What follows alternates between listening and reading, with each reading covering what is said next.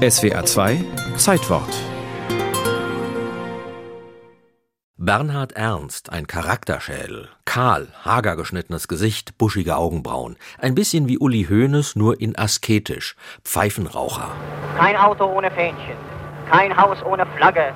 Denn mitten dieses Trubels, wie ein Wächter aus alter Zeit, die Porta Nigra, Bernhard Ernst bei den Feierlichkeiten in Trier 1930 anlässlich der Befreiung des Rheinlandes von der französischen Besatzung. Von seiner historischen Fußballreportage 1926 gibt es selbst beim Deutschen Rundfunkarchiv keinen Tonträger. Ernst sprach in den Äther, nichts abgespeichert, sozusagen gestreamt in der analogen Vorzeit. Es ist zwei Meter vor der Strafraumlinie. Tor! Kein Mensch hat das erfasst. Kein Mensch hat das erfasst. Nein, das ist nicht Bernhard Ernst, das ist ein Ausschnitt vom Kick Deutschland-Italien 1930, eine der ältesten Fußballaufnahmen. Es kommentierte Ernsts Kollege Paul Lafen. Lafen, Ernst und noch ein, zwei andere waren damals die Stars der Stehgreifberichte, so hießen die Live-Reportagen. Eloquenz, Dynamik, Pathos, so schickten sie die Bilder in die Köpfe der Hörer. In den Wohnstuben des Deutschen Reiches standen damals etwa eine Dreiviertelmillion Radiogeräte. Die Masse steht starr. Ein hoher, weit nach vorn gegebener Ball wird in die Ecke gesetzt. Man hat oft von Spielern die Bezeichnung gebraucht, Turm in der Schlacht. Deutschland-Holland war nicht die erste Live-Radioübertragung eines Fußballspiels überhaupt. Die lief ein paar Monate vorher an Allerheiligen 1925, ebenfalls von Bernhard Ernst, damals Sportreporter bei der Westdeutschen Funkstunde. Er kommentierte die Oberliga-Westpartie Preußen-Münster gegen Arminia Bielefeld.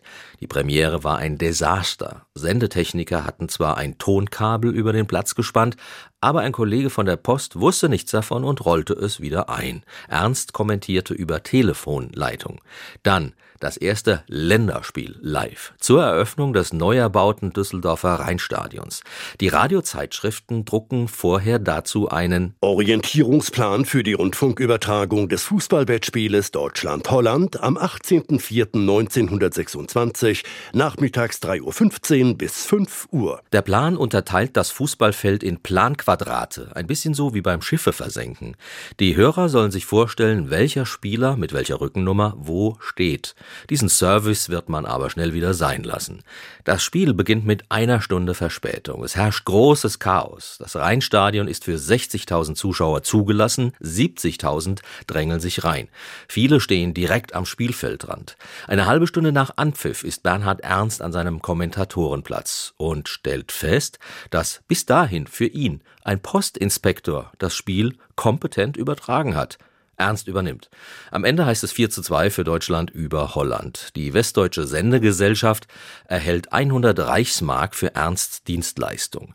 Ernst geht später zum Fernsehen. Fast 30 Jahre nach seinem Radiodebüt kommentiert er 1954 für das aufstrebende Medium das Wunder von Bern. Schäfer nach innen geflankt, Kopfball, abgewehrt, aus dem Hintergrund müsste Rahn schießen. Rahn schießt! Vom Fernsehen bleiben nur die Schwarz-Weiß-Bilder erhalten, nicht aber die Tonspur mit dem Kommentar von Bernhard Ernst. Was wir heute vom Endspiel gegen Ungarn immer sehen, ist das Bildmaterial von Bernhard Ernst, unterlegt mit dem Radioton von Herbert Zimmermann. Der räumt deshalb allen weltmeisterlichen Ruhm ab. Tor!